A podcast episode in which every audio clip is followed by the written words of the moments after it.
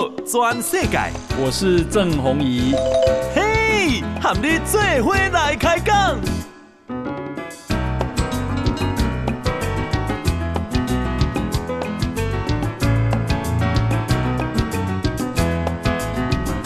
大家好，大家好，大家阿曼，我是郑弘仪，欢迎收听今天的报道全世界。啊，我们今天呢啊邀请到。啊，国立台湾师范大学政治学研究所的教授啊，范世平范老师来接受我们的访问哈。范老师你好，弘仪哥好，听众朋友、观众朋友大家好。好，那啊，范老师啊，他呃这个百忙之中啊，他也写了一本书。那这本书呢，叫做《蔡英文执政后的美中战略与习近平的挑战》啊。那我先请教，这个是由。啊、呃，这个国策院啊，国策研究院文教基金会所出版的。是。那先请教方老师，我我我知道你很忙啊，嗯、你要教书，然后你也上节目啊。嗯、那写这本书的，你你已经升等成教授了啊？为什么还要写这本书？哎、嗯，这跟选举绝对无关啊！哈哈，我们要我们要参选。因为最近很多人出书都是为了要参选啊，我们也要参选。对对，那其实那个时间点，我们也真的不晓得这段时间很多人在出书了，陈时中也在出书，大家都在出书，只是因为刚好时间点排在这个时候。嗯哼，对。那呃，为什么出这本书？刚刚侯云哥也讲了，其实我已经升等了啊，那我已经是正教授了，虽然是，但是我始终这是我的兴趣了。嗯哼，对，就是说，呃，因为我平常都会在报章杂志的时候会写些评论。嗯哼，那我大概就把这些评论。半一年左右，我就把它汇整成一篇，投到一些期刊去。然后我再把这些期刊，大概过了四五年，把它汇整，那还要重新整理，然后重新再加一些新的东西，然后变成一本书。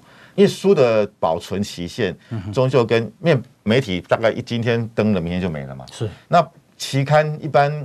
如果说一些比较比较偏学术的期刊，一般人也不会看。嗯哼。那书的话，它的可能流传的对象比较不一样。对对。那所以我也想把这些比较加入一些大家可能比较熟熟悉的东西，比如说像我这里面就谈那个周子瑜事件，就谈蛮多的。对。那很多人就会觉得说啊，周子瑜事件好像是一个好像是一个演艺人员的事情。嗯哼。那这一般期刊就会觉得说啊，这可能不适合讨论啊，学学术界。但是我觉得他真的对于二零当时二零一六年蔡英文当时的这个。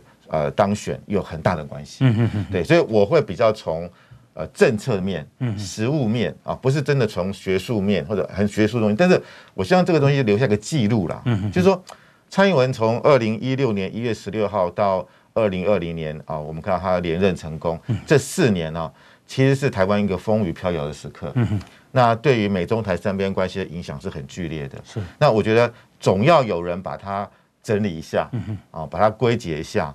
那我只有我只是把这些相关的新闻做一个整理，然后加上我一点点自己的看法。是，那希望不管是对实物界的啊人士，或者是学术界的人士，或者是决策人士，能够有一些回顾，就这样子而已。那你觉得小英上来之后，二零一六年到现在啊，其实也已经六年了。对，那他上来之后的对啊中国的这个战略是怎样？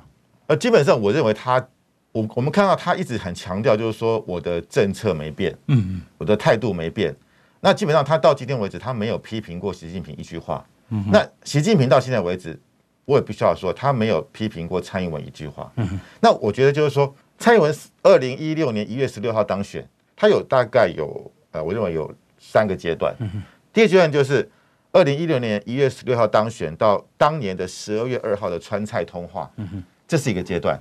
这个阶段基本上两岸关系是很平稳的，嗯哼，甚至两岸之间有很多的冲突跟矛盾，对。那但是中国那边是并没有借题发挥，嗯哼。所以我认为蔡英文一直认为说对岸对他是善意的，嗯哼。到今天为止，我觉得他没有改变，嗯哼。所以他一直强调我的善意不变，我的立场不变。就是说，如果你从一月十六号到十二月六号，就这样一年的时间，我们的互动是这样的话，嗯哼。那为什么不能继续下去？嗯哼。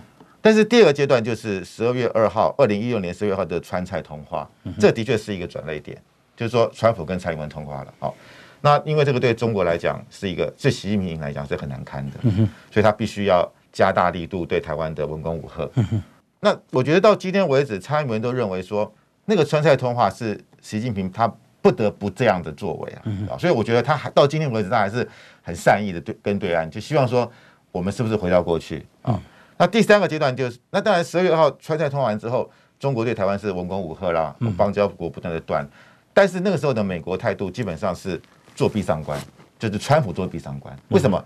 川普一直希望借由习近平能够跟金正恩建立关系。嗯哼。啊，但是呃，这个起最为为什么十月二号川菜通话完之后，中国对台湾的外交国不断的的台湾的邦邦交国不断的挖掘，可是美国的态度上基本上是比较没有去去处理。嗯哼。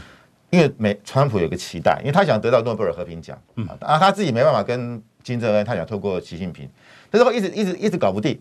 所以一直到六二零一八年的六月十二号，川普跟金正恩在新加坡见面之后，等于我就对中国对我来讲没有利用价值了。他就一边倒的倒向台湾。所以我们看到二零一八年包含中美贸易战啊等等，或者是台美之间的关系的合作。所以我觉得从这边来看，第一个就是说川菜通话是一个转捩点。但是川菜通话我们台湾有没有可能拒绝啊？我我觉得这是很值得讨论的。就像。我们看到这样，大家在谈佩洛西访台，嗯，为什么我们很低调？因为我们也知道，就是说台美关系有时候是这样，就是说我们很希望台美关系有很大的提升，嗯，可是又很担心那个副作用，所以这变得很矛盾。比如说川菜通话好不好？当然台湾人就送呀，但是它的副作用有可能会弹回来，就是邦交国可能会减少，嗯，那我们就要思考说，这些邦交国减少对我们台湾的整体外交到底是得还是失？嗯嗯。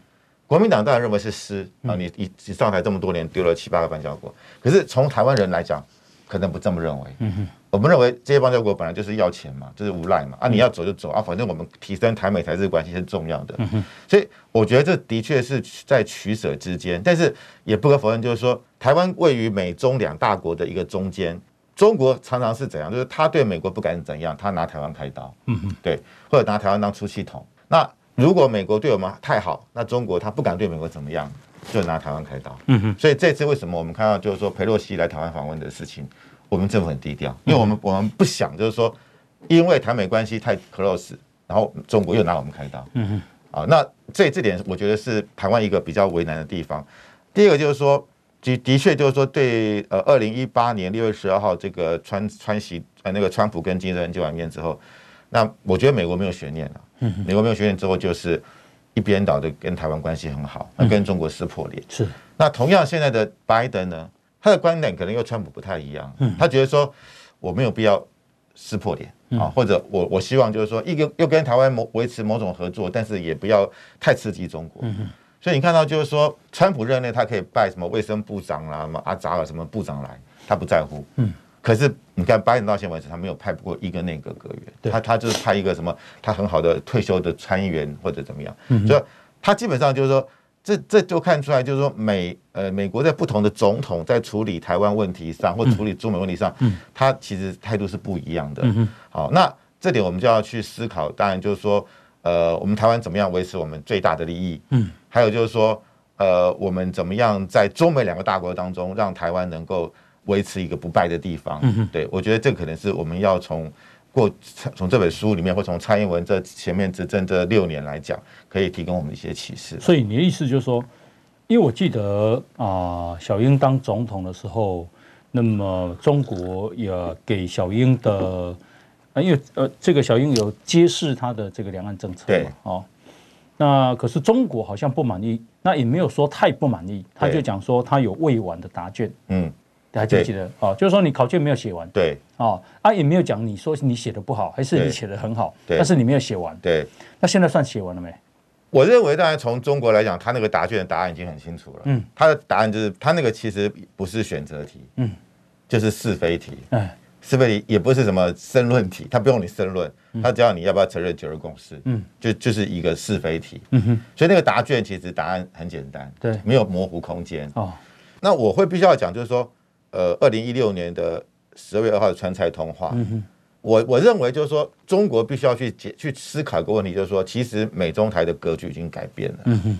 这种东西不可能去说蔡英文我去要求，嗯、那一定是对方可能可能不管是主动会不会动，对方是同意的。嗯、那这件事情其实凸显一个问题，就是说，台湾的国际地位已经是不可同日而语了。嗯、那中国如果还是用过去的模式去打压、去挖邦交国。其实达不到效果，嗯，只会让台湾距离中国越来越远，嗯，然后跟美日越来越近。是，那其实我刚刚讲过，就是说，二零一六年一月十六号到二零一六年十二月二号这这一年时间，嗯，其实有几件很重要的事情。第一个就是说，蔡英文当选之后，当时的中国外长王毅到美国的 CSIS 去做一个专题演讲，那个演讲其实就是因为蔡英文当选了，他去访问。当时在那个场合，有中国的记者问说：“啊，蔡英文当选，你们的态度是什么？”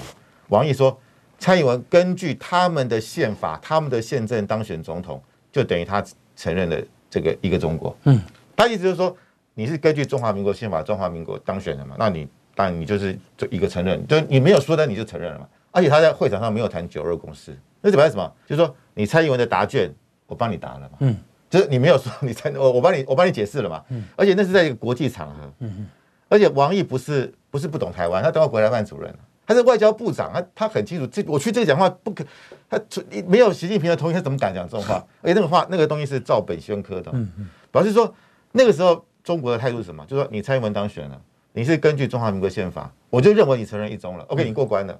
但是王毅回来之后遭到潘天潘，就是整个中国的炸锅，大家骂他，他特别是国台办，因为他回来回来之后就是人大政协两会。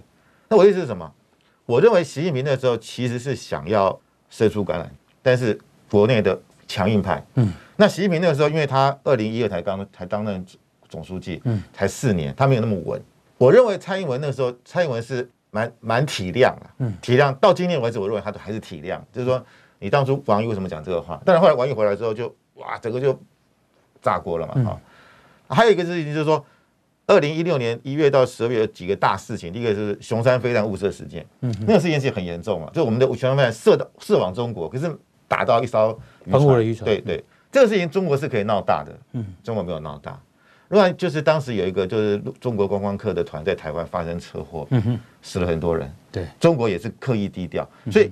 我觉得蔡英文知道，就是说，习近平他他希望两岸能够维持一个妥协啊，特别是蔡英文当时当选之后，甚至蔡英文五二零就职以后，刚刚侯云哥讲说未答的答卷，对啊，可是蔡英文当选总统之后，那一年的 WHA，蔡英文还是派人林奏延部长参加 WHA，嗯嗯，就把其实中国可以说啊，你当选，我们之前的就结束了，他没有，嗯，他还是让他当选，那是他让他去 WHA，表示什么？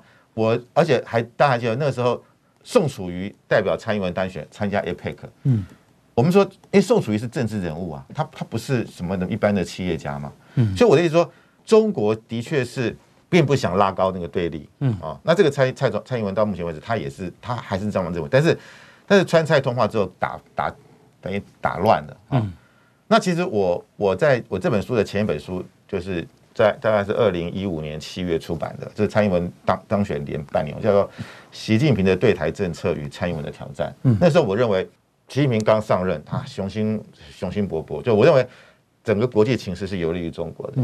蔡英文当选之后，是蔡英文是等于说习近平是丢球的，蔡英文是接球的。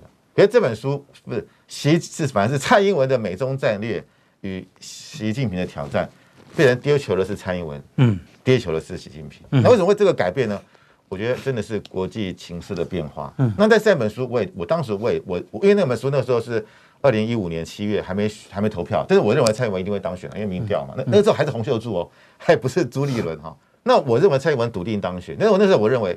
中国不会不会对台湾什么地动山摇了，因为我刚刚讲过，如果你对台湾台湾选出了一个蔡英文，那你对他一直文攻武吓，那只是把台湾人推向美国跟日本嘛，只是让台湾人更讨厌中国嘛，因为我们是选举出来的，但是真的是没有想到后来发生了这个川蔡通话，那川蔡通话很多人说，那是不是蔡英文那时候就不要接电话了，不接电话或不跟他川川普通电话，就没那么多后来的事情了？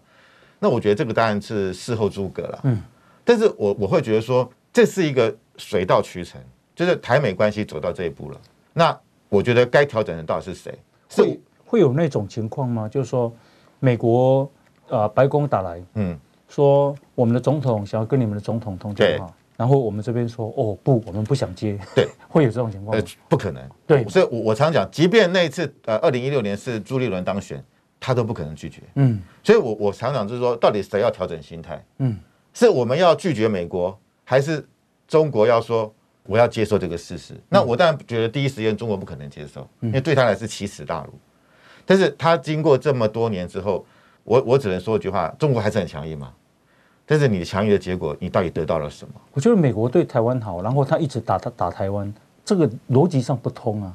呃，我只能说，就是说他，打不了美国，一直打台湾。对，就是就是他的目的，他就是就是发泄嘛。嗯，就是像一个男人在外面事业不顺，只能够回家打老婆。对，那那你的结果什么？就就是说，你可是发泄，那那有一天老婆就离开了嘛。嗯，所以，所以我我我，所以我觉得这是一个很，我觉得是在这个体制，就我只能说这个体制问题。嗯，就中国这个体制。他没有办法检讨自己，嗯，特别是习近平上来之后，他又要对外展现出他很强势，是战狼外交，那没有人讲真话，嗯哼，所以你可以看到，就是说他很多政策看起来都是，我说为什么很多人说他是总加速师嘛，就是他做很多事情都是跟他原本的期待是背道而驰。好，我们啊、呃、现在访问的是啊、呃、国立台湾师范大学政治学研究所的教授范世平范老师啊，那么啊范老师的新书是蔡英文执政后的美中战略与习近平之挑战。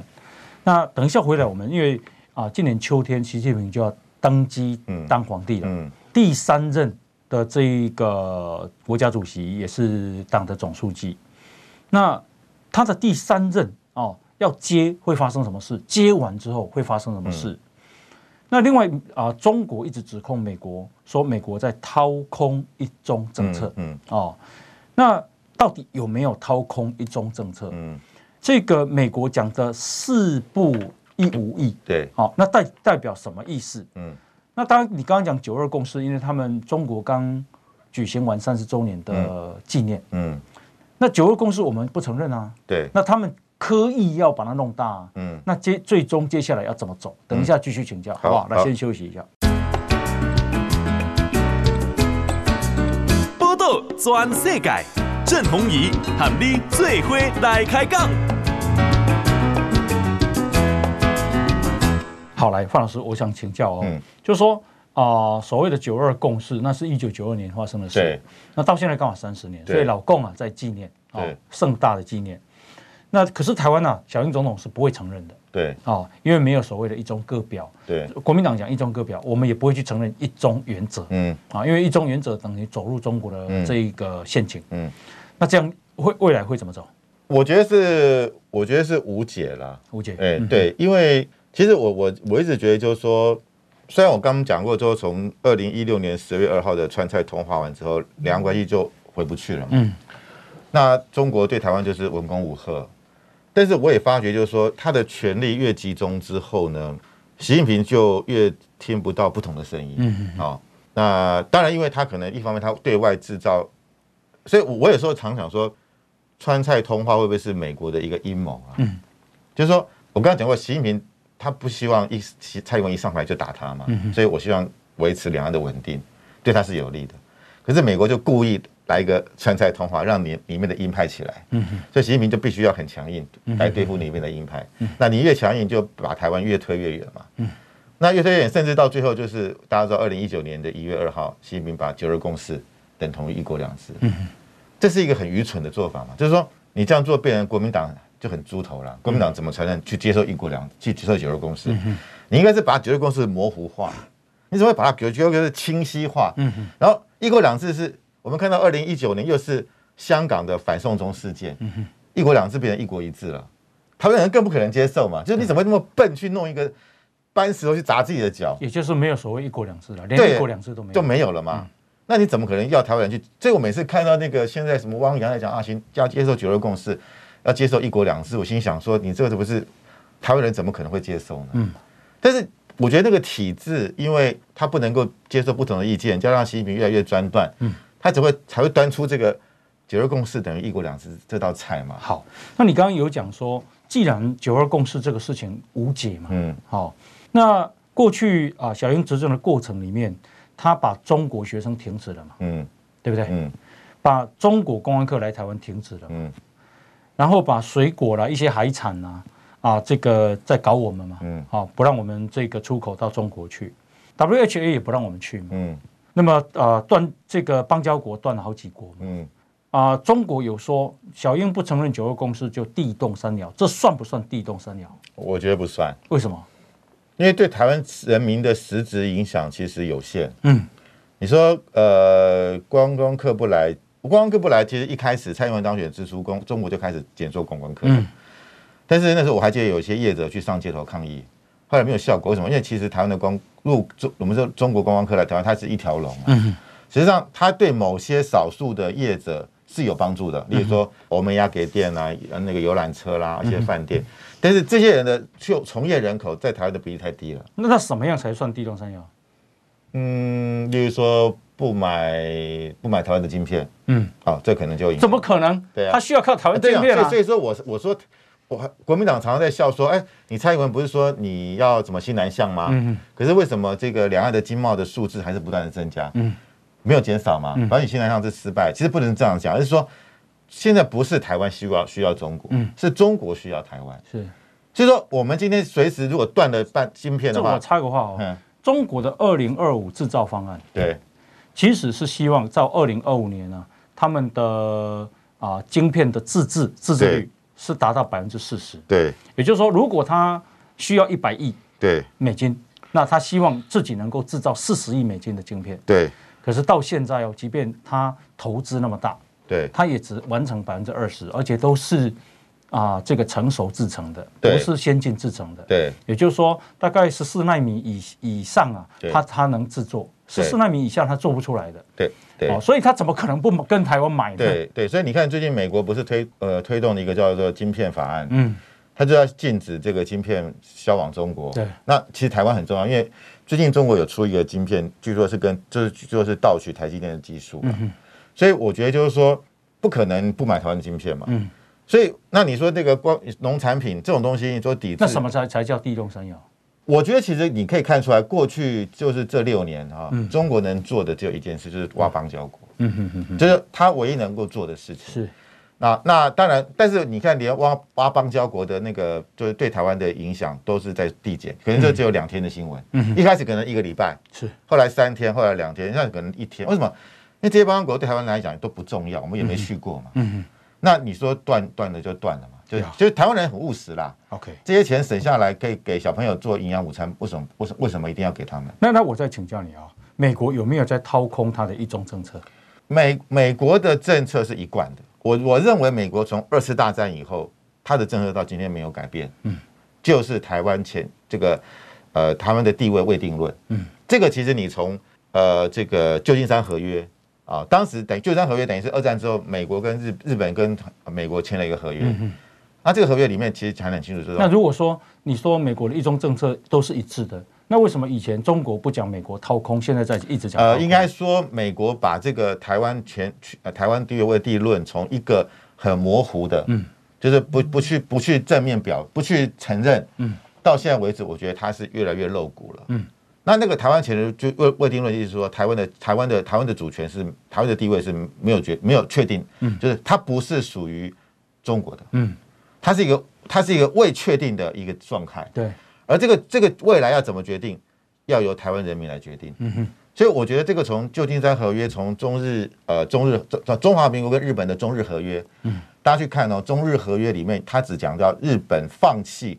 台湾澎湖，那为什么美国以前故意啊这个模糊，现在越来越清晰？我觉得这当然就是因为中国的角色，嗯，就是中在过去，第一个，美国认为中国就我们说一九七九年这个呃中美建交前，那对中国美国不中国不是美国的挑战者，嗯哼，他太弱了，他太太落后了嘛，嗯哼，好，那后来当然美国一九七六年台美对中中美建交，中美国希望什么？美国希望中国能够民主化，嗯哼，所以他不想在这个地方。呃，是等于说我我我不想这个地方呃清楚表态，因为我希望你民主化，然后你民主化之后，台湾就更安全了。嗯哼。可是当习近平上来之后，我认为有一些很大的关键是美国对中国完全脆心啊。嗯哼。就是习近平废除了国家主席任期制。嗯哼。是你已经让美国人觉得说，原来你根本就想当皇帝嘛。啊。那如果你当想当皇帝，那我。我当然对台湾，我你不可能民主化，台湾就会更危险。嗯哼，你因为你民主化，台湾会安全啊，因为你不你会有不同的意见，你变成一言堂，那中台湾就更危险。台湾更危险的话，我当然要更清楚的表达对台湾的立场。好，那那我再请教啊，就是说，美国啊，跟今年三月跟拜登跟习近平不是视讯吗？嗯，结果拜登跟他提了一个叫四不一无意。嗯，好，那四不呢就不寻求。跟中国打新冷战，嗯，不寻求改变中国的体制，嗯，不寻求通过强化同盟关系来反对中国，嗯，不支持台独，嗯，啊，所以一个不冷战，第二个不改变共产党，第三啊不强化盟国来反你，嗯、第四不支持台独，嗯，一无意就是无意同中国发生冲突，嗯，那我的看法了哈，嗯、我的看法就是说，是一个世界强国何必对一个第二世界强国讲这种这么软软弱的话？对我，我觉得，我我觉得，我觉得其实拜登他的态度就是觉得说，嗯、就是从我我开始我讲，就是说，我们不要太刺激你了，嗯。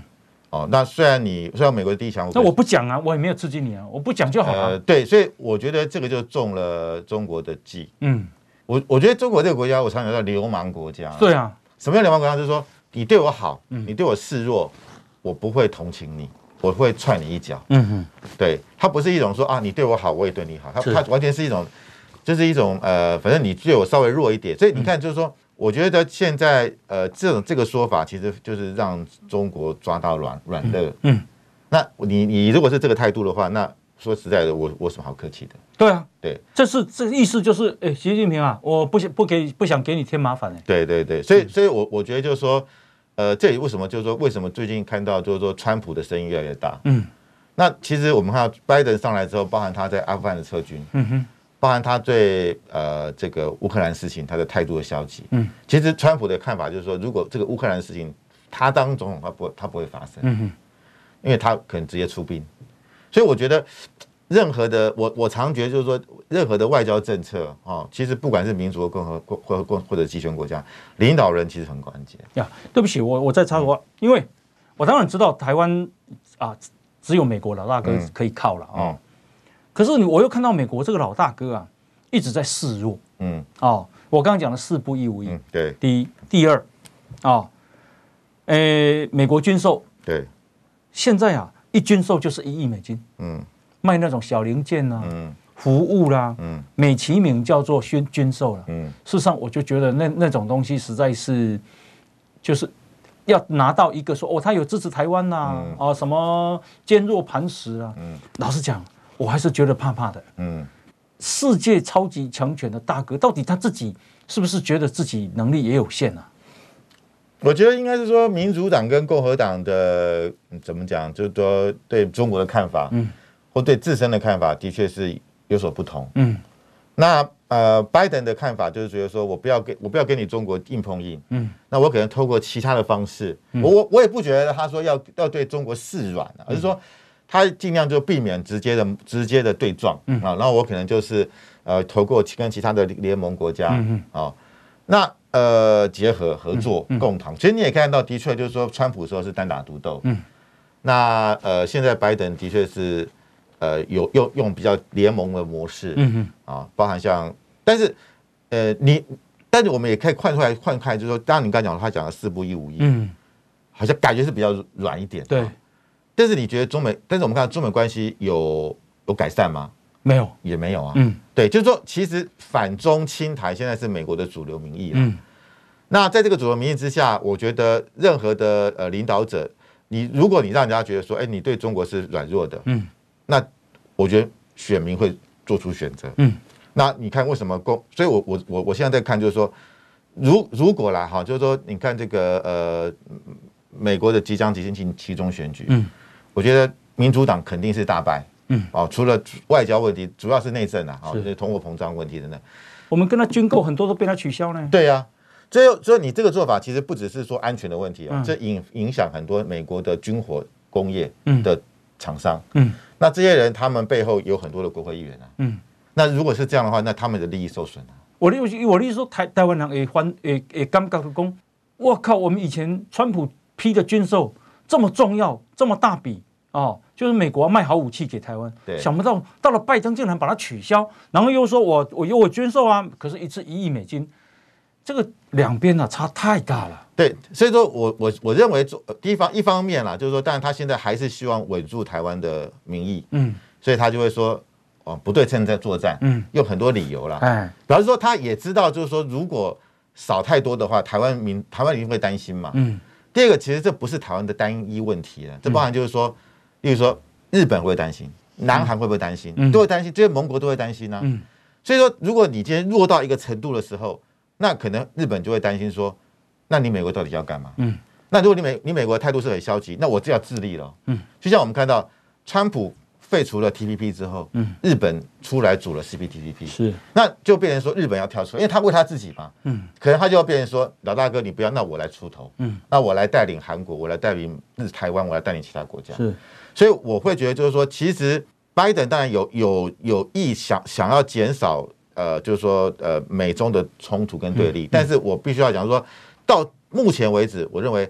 他还是把中国当做敌人，嗯，只是说我要用什么方式，不要直接冲击，然后对台湾的明星来讲，不要产生恐慌，嗯，所以说你可以看到，就是说，呃，包含像这次的这个汉光演习，哎，这个有这个美国的退伍的这个陆战队，他的的那个士官，他也来参参加，嗯，他也接受媒体访问，他要表达一个说，我们并没有要放弃台湾，嗯，但是。就是说，他的那个做法，刚刚洪哥讲，他减少军售，因为军售对他来讲不是单纯的军售，那是信心的保证。嗯，所以当你的这个呃信心达到某种脆弱的时候，嗯，他当然不乐见。嗯，所以我我常常讲，人家如果说，那美国一直采取战战略模糊，嗯，什么时候要战略清晰？嗯，我的观点是说，现在台湾的民众对美国还是很相信，嗯，台湾民众对自己还是很相信，嗯，所以他不需要把那个底牌献出来，献出来只是让中国知道嘛，嗯。可是什么时候是让美国必须要战略清晰？就是当台湾的明星士气溃散，嗯。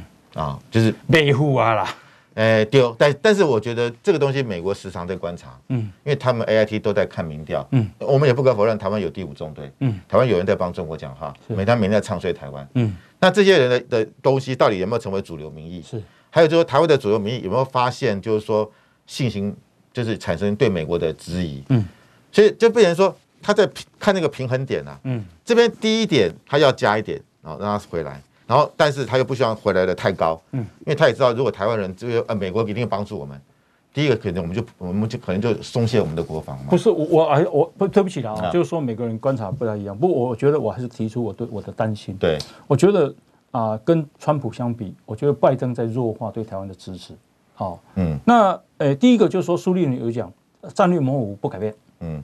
第二个是美国对中国太软弱，嗯，四不一无意，嗯，后来啊，布林肯又加了两点，你不晓得你记不记得？嗯，布林肯又加了两点，一不挑战共产党执政地位，嗯，好，嗯，事实上今天所有的根源是什么？嗯，中国共产党啊，对，对不对？啊，他又说不寻求改变台海现状，当然这个就是这个他意思就是说不支持台独了，嗯，好，那再来就美国的军售，他不止把我们的军售。以原本已经讲好的军售停止，嗯，他现在给的军售，老实讲，那个东东西好像一杯水，对对对，哦，那我当然不是要啊、呃、这个去讲美国坏话，那因为还是我支持我们的老大哥嘛。嗯、可是老实讲，我觉得他太软弱啊，他太软弱，到底是本质是什么？是美国看到自己的国力吗？还是看到中国真的强大到让他越来越示弱？这是我担心的，嗯，哦，这样子，好、嗯，好，那等一下，因为习近平要第三任了，嗯。再来就是啊、呃，这个日本啊，嗯、等一下继续请教你。好，好来，我们先休息，进广告。转世界，郑弘仪喊你最伙来开讲。好啊，欢迎继续收听《波多转世改》好，我是郑弘仪啊。我们今天邀请到的是国立台湾师范大学政治学研究所的教授范世平范老师啊。那刚刚谈到美国，我们来看一下中国啊，因为习近平第三任嘛，第三任会发生什么事？对台湾来讲，其实其实刚弘仪哥讲说，美国是不是觉得自己很弱，或者是美国是不是，说很弱？他但，我觉得他自己在衡量，对衡量，对对对。我我常常觉得就是说，我为什么觉得领导人很重要？嗯。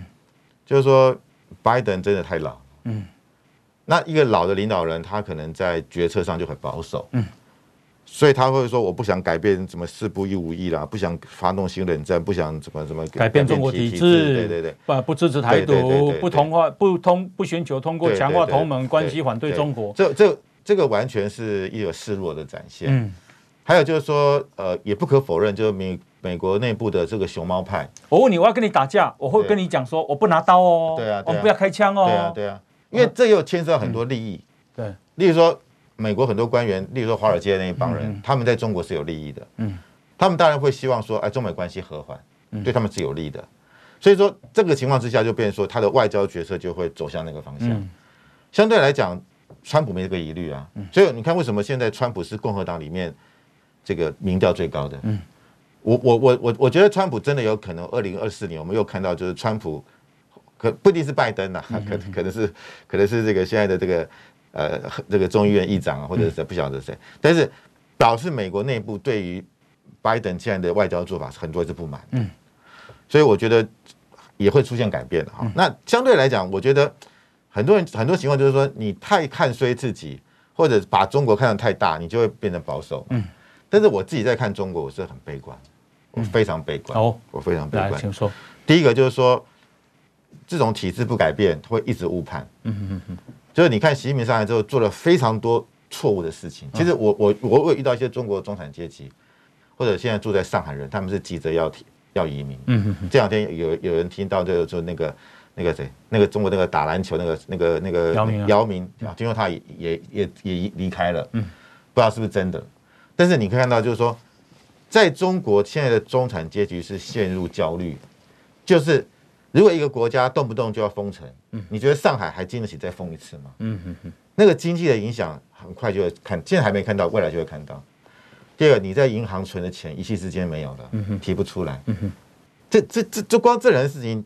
我觉得台湾人就受不了了，嗯，所以一个国家如果被，如果我们讲一个威权政体，他一定要期待这个领导人是一个圣君贤相，嗯哼，但这个领导人如果他的智才能不够，智商不够，他又要大集中权力，那是个灾难，嗯哼，那你看习从上来之后有多少的灾难？我我我们刚刚讲就就就嘛，他讲的一国两制台湾方案是把台湾赶走了嘛，嗯哼，他把香港用这个用这种方式去把香港整个都香港现在已经变成是。完全失去过去的光彩啊！你把它掐死了嘛？你你去这个国进民退，你把中国最有力量的这个腾讯啊，这些所谓阿里巴巴，你把它也把它弄死了嘛？就是你为什么做的都是一些这这么蠢的事情？那想一下想想看啊，再这样下去，我最近看到一个内内参，就是说中国高层内参，就是说，你看北韩也很好，北韩不是没没没有对外开放？嗯哼，意思就是说，我们只要我们劳动党的党员有饭吃。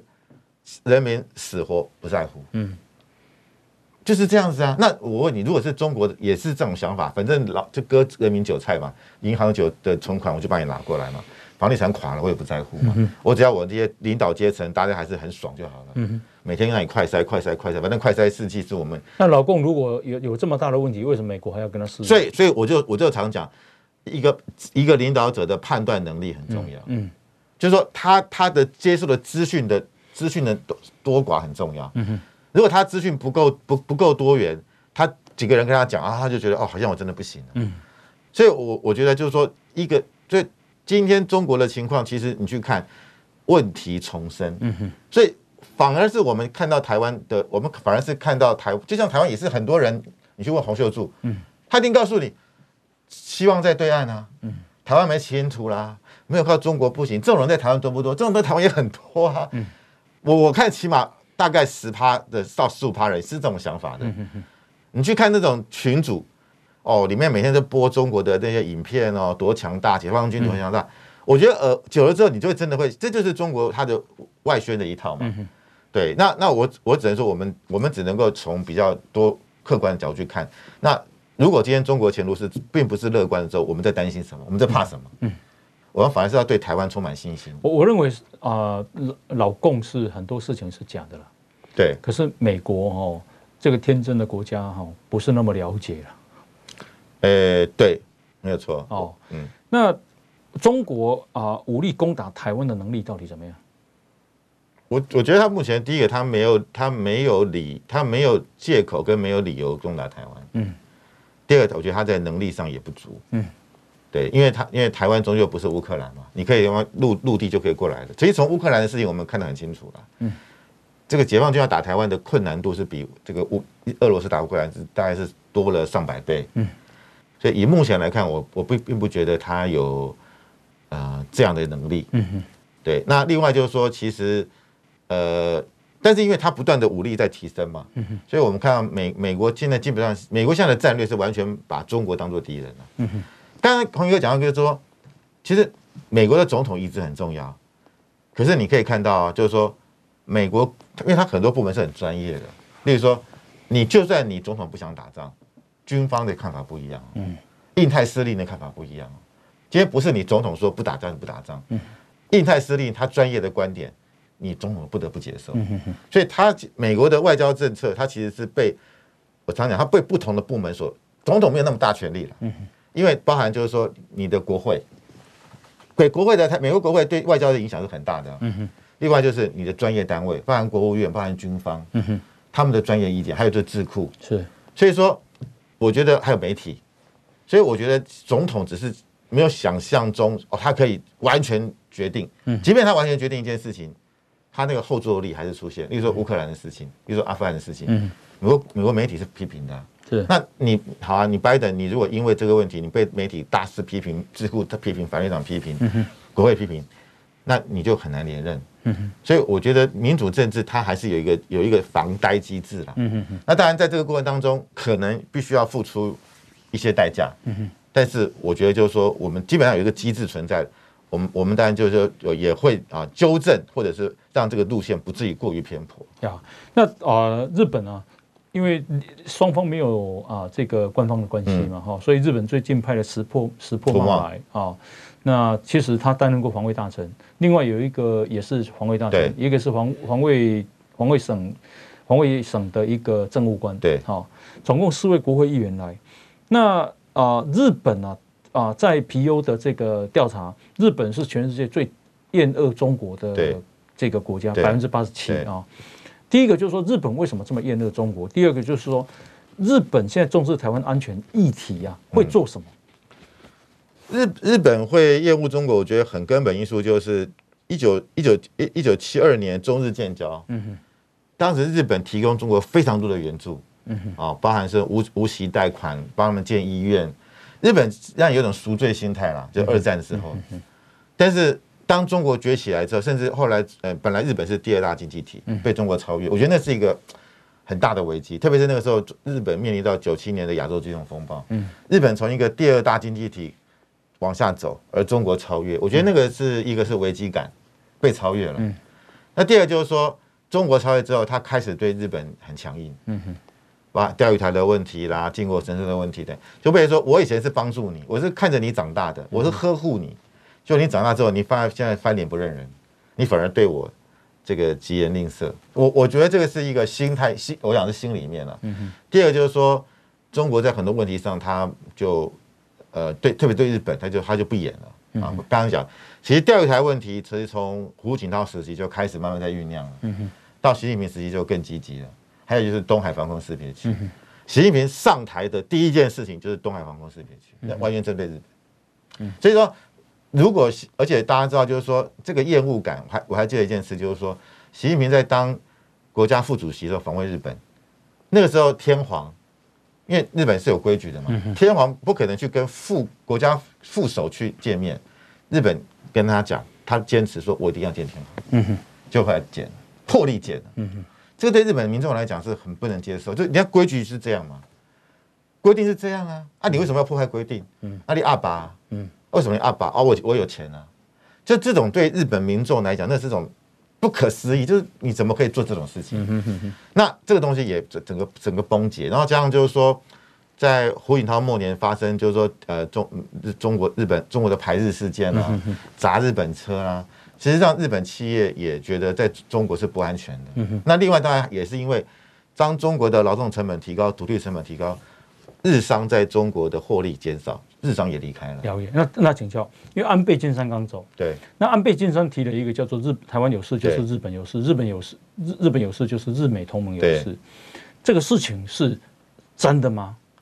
呃，当然，这个这个实质上发生吗？呃，我我我觉得，其实我觉得现在刚刚鸿哥讲石破茂，石破茂是很轻松的。嗯哼，石破茂都来台湾访问了。那我觉得这个事情就是，日本的确现在是把中国当做最大的假想敌。嗯，美国也是，台湾也是，就是说从来没有说三方面有这么共同的共识。嗯，只是说日本他第他过去对他这种恐中症一直是到今天为止，特别是官僚系统。嗯。包含防卫省，包含包含包含这个外务省，还是还是有很牢破，这个很很牢牢不可破。可是那天我看他们在离开台湾的记者会里面还提到撤侨计划呢。呃，对，因为日本在台湾的这个侨民很多，嗯，对，那所以说就这边说，呃，日本要未来要我我我必须讲说，他目前来讲，我觉得他可能内部有作业，就是说，如果解放军对台动武，我们要怎么样？嗯，可是还不是很具体，他也不敢公布，嗯，对，那加上就说拜登的这个态度。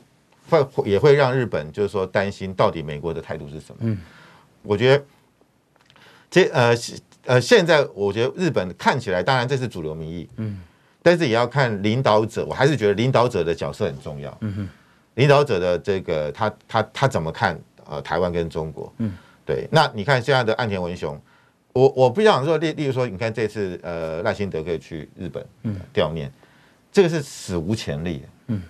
这个实际上，我如果我们过去以岸田的个性是不可能答应的，嗯哼，所以所以我觉得就是说，呃，只是说很多东西我们看不到了，那看不到，那我们不我们不表示说日本没有在做，嗯，那我相信就是台日美三方面，特别在军事情报上的合作，未来一定是有增无减，嗯，因为台湾如果如果被中国占领，那日本第一个，其实日本下面都讲嘛，钓鱼台，日本钓鱼第一个不管，因为它的琉球，嗯。啊，甚至它的。本土安全，嗯，都会受到影响，嗯，对，所以我觉得，呃，日本当然是很含蓄了啊，但但是我觉得他们基本上是把日中国当做是他的头号强假想敌。那啊，二零二四年的总统，国民党、共产党会支持国民党的谁？我觉得共产党现在对国民党反而是没有什么期待，嗯，反而是对柯文哲比较有期待，嗯，对他们觉得，呃，应该这样讲吧，就是说他们其实。他们当然表面上会说这个谁当选无所谓，嗯哼，反正是超支超支在我嘛，嗯、啊，这个时间在我这边嘛，对，但但是实际上的情况当然不是如此嘛，嗯哼，我我不觉得他会特别支持谁啦，因为我觉得他们现在对国民党其实蛮失望的，哦，特别对朱立伦很失望，因为朱立伦现在也要走一个亲美友日嘛，对，那对中国来讲，你你这样你这样子就就是跟我分道扬镳嘛，嗯哼，反而是柯文哲他的一些说辞，哎，什么金厦大桥啦。还有商家双城论坛、啊，这个说法反而让中国看到了一个新的契机，嗯、哼就是柯朱立伦，呃，那个柯文哲可能是他们未来可以期待的对象。嗯、哼但是我我也觉得有困难的原因在于说，这个体制太僵化了。